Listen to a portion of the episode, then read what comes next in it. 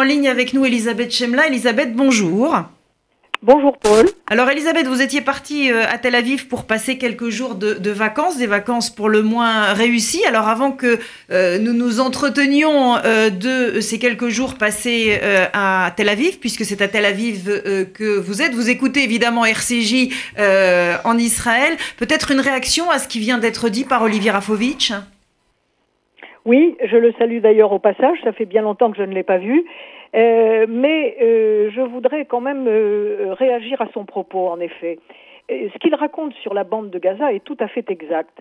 Mais ce qu'il est également, c'est que, comme nous le voyons en ce moment même au Venezuela, quand un État voisin, et notamment quand il est en guerre avec, en l'occurrence Gaza, se trouve devant cette situation, eh bien, s'il ne veut pas la faire perdurer, s'il ne veut pas l'entretenir, il euh, fait tout ce qu'il faut faire pour faciliter la vie, envoyer de l'argent, euh, armer éventuellement tous ceux qui, dans la bande de Gaza, euh, s'élèvent aujourd'hui contre le Hamas et contre le djihad islamique. La population palestinienne, pour une part importante d'entre elles, on l'a vu d'ailleurs avec les derniers soulèvements qui ont été horriblement réprimés par le Hamas, ne veut, ne veut plus entendre parler de tout ça.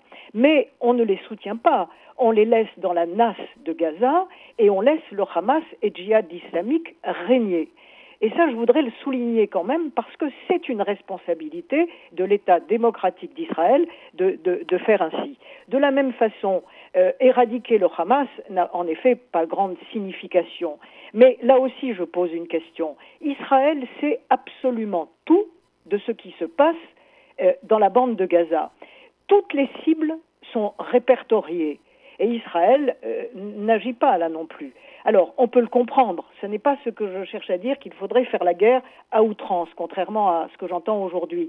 Il n'en reste pas moins que l'ensemble de ces deux choses que je viens de souligner pose quand même un problème sur toute l'attitude de euh, Netanyahou.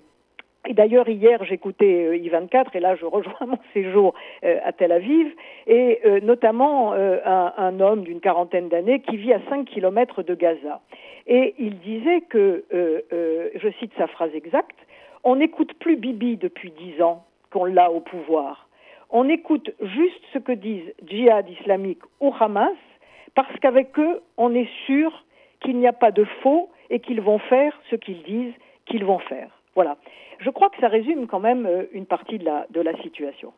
Alors, on va revenir, euh, Elisabeth, si vous le voulez, à votre séjour, donc euh, à Tel Aviv. Tel Aviv, c'est véritablement une bulle, c'est-à-dire que quand on est à Tel Aviv, même s'il y a 600 roquettes qui tombent dans le pays, qui est un tout petit pays, on ne se rend pas réellement compte des choses si on n'est pas soit sur son smartphone, soit devant la télévision. C'est loin qu'on puisse dire, c'est-à-dire qu'au sens propre du terme, les roquettes passent au-dessus de la tête de tout le monde à Tel Aviv.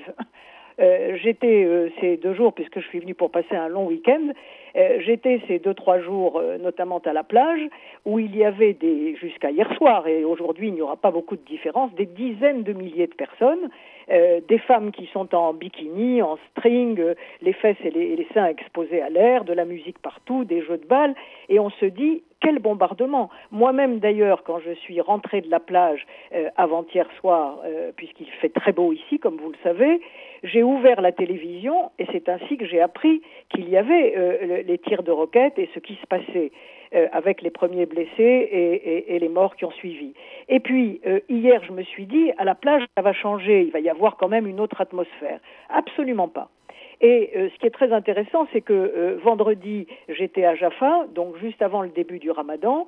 Et là, à la plage de Jaffa, euh, il y avait les barbus en maillot, les femmes en niqab noir avec juste les pieds dans l'eau, ce qui change considérablement de la plage de Tel Aviv. Une apparente indifférence face aux, Israéliens juifs qui se, qui se baignent là aussi. Une hostilité de fait assez profonde et qui se traduit d'ailleurs par le vêtement.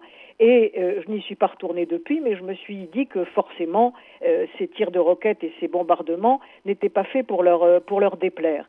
Alors, en somme, deux, deux, situations complètement différentes à quelques kilomètres de distance, comme vous savez, mais dans tous les cas de figure, une sorte de, de hors-sol, ou si j'allais dire, j'allais dire hors missile sol-air, plus exactement. Voilà. c'est vrai aussi pour l'Eurovision dont on parlait Ils sont toutes les équipes qui sont arrivées déjà sont installées au parc des expositions. Là encore, je regardais hier un reportage, parce que je n'ai pas eu le temps d'y aller, mais le reportage sur I24 était très très intéressant, euh, puisque euh, les équipes interrogées racontaient que les organisateurs israéliens, absolument adorables, particulièrement hospitaliers, et c'est vrai qu'ils le sont, euh, se prenaient bien garde de leur dire qu'il n'y avait pas de problème de sécurité, qu'il n'y avait aucune inquiétude à avoir et que et qu'en réalité ils éludaient totalement la question. Ce qui est extrêmement intéressant, c'est que c'est une des raisons qui m'ont fait penser qu'en réalité, on était dans une négociation qui est euh, une affaire de gros sous essentiellement. Et là, on le sait que les affaires de gros sous, ça se règle, ça se règle toujours. Une toute dernière question, euh, euh, Elisabeth, peut-être plus politique, parce que je voudrais qu'on aborde même très très rapidement, puisque nous avons peu de temps ce matin, le plan Trump-Kushner. Comment est-ce que vous sentez ou voyez les choses? Écoutez, euh, je pense que ce qui s'est passé depuis 48 heures n'est pas totalement étranger, en dehors de l'argent, euh, au plan qui devrait, euh, Trump-Kouchner, qui devrait arriver après, le, après le ramadan, c'est-à-dire dans les, dans les premiers jours, la deuxième semaine du mois de juin. Je dis qui devrait parce que depuis le temps qu'on nous l'annonce, il y a toujours quelque chose qui diffère. Mais il y a quelque chose qui me frappe beaucoup dans les commentaires que j'entends ici, c'est que jusqu'à présent, j'avais beaucoup entendu parler soit de deux États pour deux peuples, euh, soit euh, chez certains euh, d'un seul État pour ces deux peuples, mais là maintenant, j'entends parler de trois États pour deux peuples. Et là encore, je rejoins ce que disait Rafovitch tout à l'heure pour essayer de le nuancer.